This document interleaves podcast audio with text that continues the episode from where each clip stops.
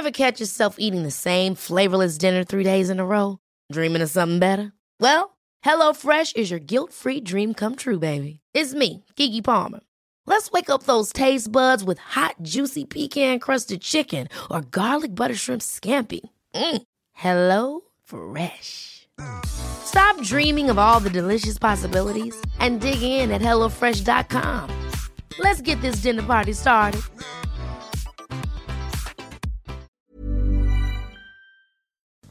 Eh, eh, Brenda Zúñiga Asensio es química, jefa del laboratorio de coagulación y trombosis del Instituto Nacional de Enfermedades Respiratorias del INER.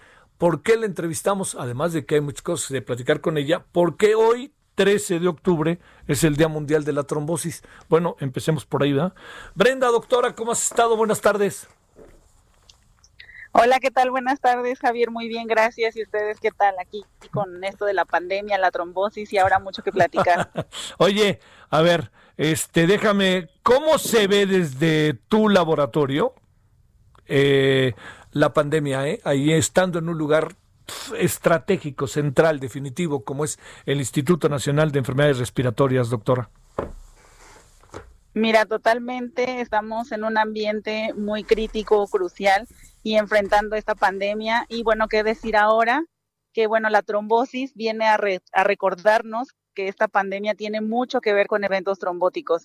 Como bien lo decías en un inicio, hoy 13 de octubre a nivel mundial se conmemora este gran tema que es la trombosis. Una de cada cuatro personas muere en el mundo a causa de este padecimiento y bueno, en México más de medio millón de personas anualmente pero ahora con esto de la pandemia, pues se va a incrementar mucho más porque la pandemia tiene un fondo trombótico. Y bueno, pues esto incrementa más la mortalidad en los pacientes. Por eso es que hablamos mucho de este tema y la prevención es la piedra angular de la trombosis. A ver, este, vamos a, si no te importa, doctor, ahora sí que el ABC. ¿Qué es una trombosis? ¿Dónde da la trombosis? ¿Te puede dar en una pierna? ¿Te puede dar en la espalda? ¿Dónde te da? ¿Y qué es una trombosis? Mira, la trombosis es la oclusión de una, eh, pues de una arteria, de una vena, de un vaso sanguíneo, que se puede ocluir ese flujo sanguíneo y se forma un trombo, un coágulo, que es potencialmente mortal, y este coágulo puede desprender pequeños microcoágulos que se embolizan y se van a un órgano blanco, como puede ser el, corazón, y aquí, pues, un eh, término muy coloquial que es el infarto agudo de miocardio, una embolia cerebral cuando migra al, al cerebro y también puede migrar al, al, al, al pulmón. Y aquí también tenemos la embolia pulmonar. La trombosis principalmente se puede dar en los miembros inferiores, como pueden ser las piernas, y bueno, de aquí en los pacientes puede tener complicaciones como son las embolias. O sea, llega la trombosis en un muslo y va para arriba. Así es.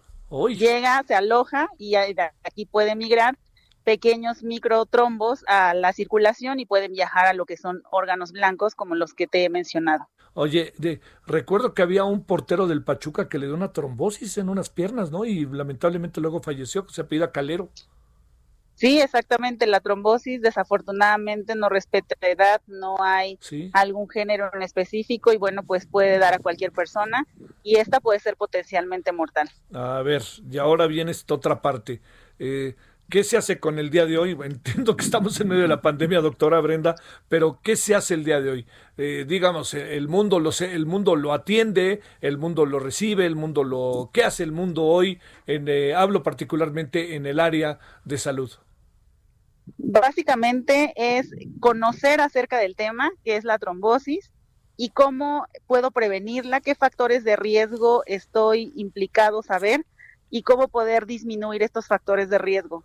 Sabemos que la trombosis básicamente eh, pues se va a dar mucho más en personas que tengan edad avanzada, en aquellas personas que tengan sedentarismo, obesidad, hipertensión, diabetes, que son factores de riesgo que tienen un impacto mayor y que pueden desencadenar eventos trombóticos en esta población. Es importante en este día reconocer cuáles son los factores de riesgo y también enfatizar en la prevención que si sabemos la prevención es la piedra angular de poder prevenir eventos de, este tipo. Si conocemos o cambiamos estilos de vida, la dieta, la alimentación, si medimos nuestro colesterol y triglicéridos de vez en cuando para saber si estoy en niveles, todo esto me puede disminuir el riesgo de padecer un evento de tipo trombótico. Oye, pero lo que me parece muy fuerte, Brenda, doctora, es que nos digas que realmente puede dar a cualquier edad y puede ser hombre o mujer, ¿no?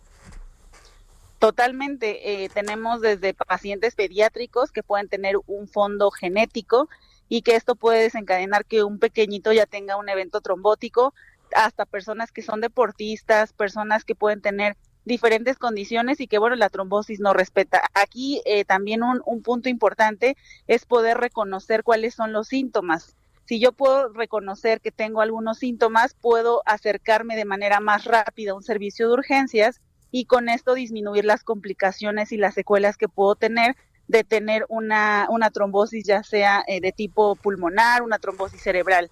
Es muy importante reconocer que también los accidentes cerebrovasculares pueden ser la primera causa eh, pues de muerte a nivel eh, cardiovascular, a nivel cerebral y que esto pues si se reconocen estas pues estas fases clínicas podemos detener muchas situaciones de complicación a lo largo. Oye, ¿qué es? A ver, ¿cuál sería un síntoma que tú dijeras es importantísimo este síntoma como para que inmediatamente uno haga algo? Si hablamos de una trombosis venosa profunda, es importante reconocer, primero que nada, el dolor en el miembro inferior, en la pierna, hay un aumento en el, en el tamaño, en la temperatura, y bueno, pues estos son datos que me pueden orientar a poder decir que esto no es un dato normal. Si se siente dolor de tipo muscular que no cede a ningún tipo de antiinflamatorio y que además se añade un cambio de color, un aumento de temperatura, es importante acudir a un servicio para ser valorado. Claro.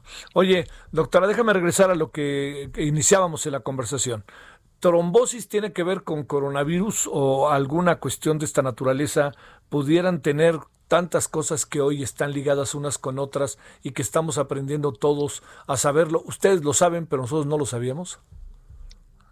Claro que sí hay mucha relación, puesto que el coronavirus como tal es un agente que infecta un organismo y bueno, este virus ya hemos sabido mucho que daña básicamente el sistema inmunológico, se activa una serie de sustancias inflamatorias y al activarse estas sustancias inflamatorias dañan la pared de los vasos sanguíneos, que es donde se transporta este líquido que se llama sangre. Al dañar esa pared de los vasos sanguíneos se liberan otras sustancias que producen la formación de microcoágulos en la sangre. Por esto es que muchas personas que tienen este tipo de virus van a ser medicadas con un anticoagulante para disminuir la formación de trombos en, este, este tipo de patología en específico. Sí.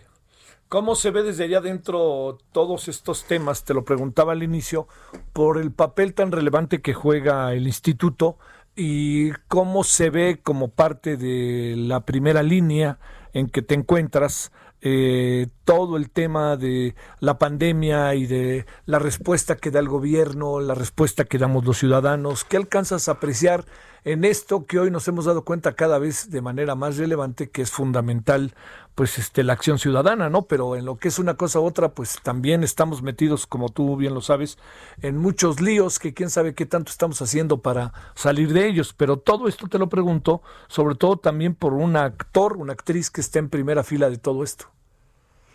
Pues mira, básicamente este tipo de problemas, claro que van a tener como todo, pues un fondo social, político y demás, pero aquí en, en, lo que respecta al instituto estamos preparados con la infraestructura, con las pruebas de laboratorio que nos hacen un frente ante esta pandemia y también a este tipo de patología que pues va de la mano con lo que es la, trombosis y, y la COVID-19. Realmente nuestro laboratorio y nuestro instituto cuenta con la infraestructura y las herramientas necesarias. Como todo, existen algunas cosas que de repente salen ahí con un tinte, pues problemas económicos y políticos, pero tanto profesional como herramienta eh, pues de salud estamos bastante bien aquí en el instituto. Bueno, esa es una gran, gran noticia. Oye, ¿y qué? ¿Tuviste conferencias hoy o algo así, doctora? Eh, pues sí, mira, este día también se trata mucho de hacer este tema de difusión, de que la población en general sepa qué es la trombosis, cómo la puede prevenir, pueda identificarlo y también que los profesionales de la salud estemos con esas herramientas para poder enfrentar y diagnosticar este tipo de padecimiento. Actualmente eh, llevamos una página en Facebook, una fanpage que se llama El Rincón de la Hemostasia, Y bueno, ahí manejamos diferentes tópicos en torno a la trombosis. Vamos a tener un foro multidisciplinario con este tipo de temas clínicos, básicamente, pero que bueno, pues se van tornando a todo este movimiento de prevención, concientización de la enfermedad. Este es un asunto que, a ver, una pregunta que no te hice, ¿es un asunto que se da particularmente entre algunas personas o no importa ni dónde vivas, ni el clima en el que vivas, ni andes donde andes? Básicamente no importa mm, la ubicación geográfica ni, ni, el, ni la sociedad a la que pertenezcas, pero sí influyen los factores de riesgo. Si la persona, eh, bueno, tiene algún factor de riesgo como tabaquismo, obesidad, eh, tiene triglicéridos altos, además tiene diabetes, hipertensión, todo esto va sumando factores de riesgo y está más predispuesto a tener un evento de tipo trombótico. Bueno, doctora, te agradezco mucho que nos hayas hecho el favor de tomar la llamada y te mando un saludo. Muchas gracias, doctora. Un abrazo a todo el auditorio y muchísimas gracias a ustedes. Muchas gracias a ti. Es la doctora Brenda Zúñiga Asensio, quien es química, jefa del laboratorio de coagulación y trombosis del Instituto Nacional de Enfermedades Respiratorias de el INER. Ever catch yourself eating the same flavorless dinner three days in a row? Dreaming of something better? Well, HelloFresh is your guilt-free dream come true, baby. It's me, Kiki Palmer. Let's wake up those taste buds with hot, juicy pecan-crusted chicken or garlic butter shrimp scampi. Mm. Hello Fresh. Stop dreaming of all the delicious possibilities and dig in at HelloFresh.com. Let's get this dinner party started.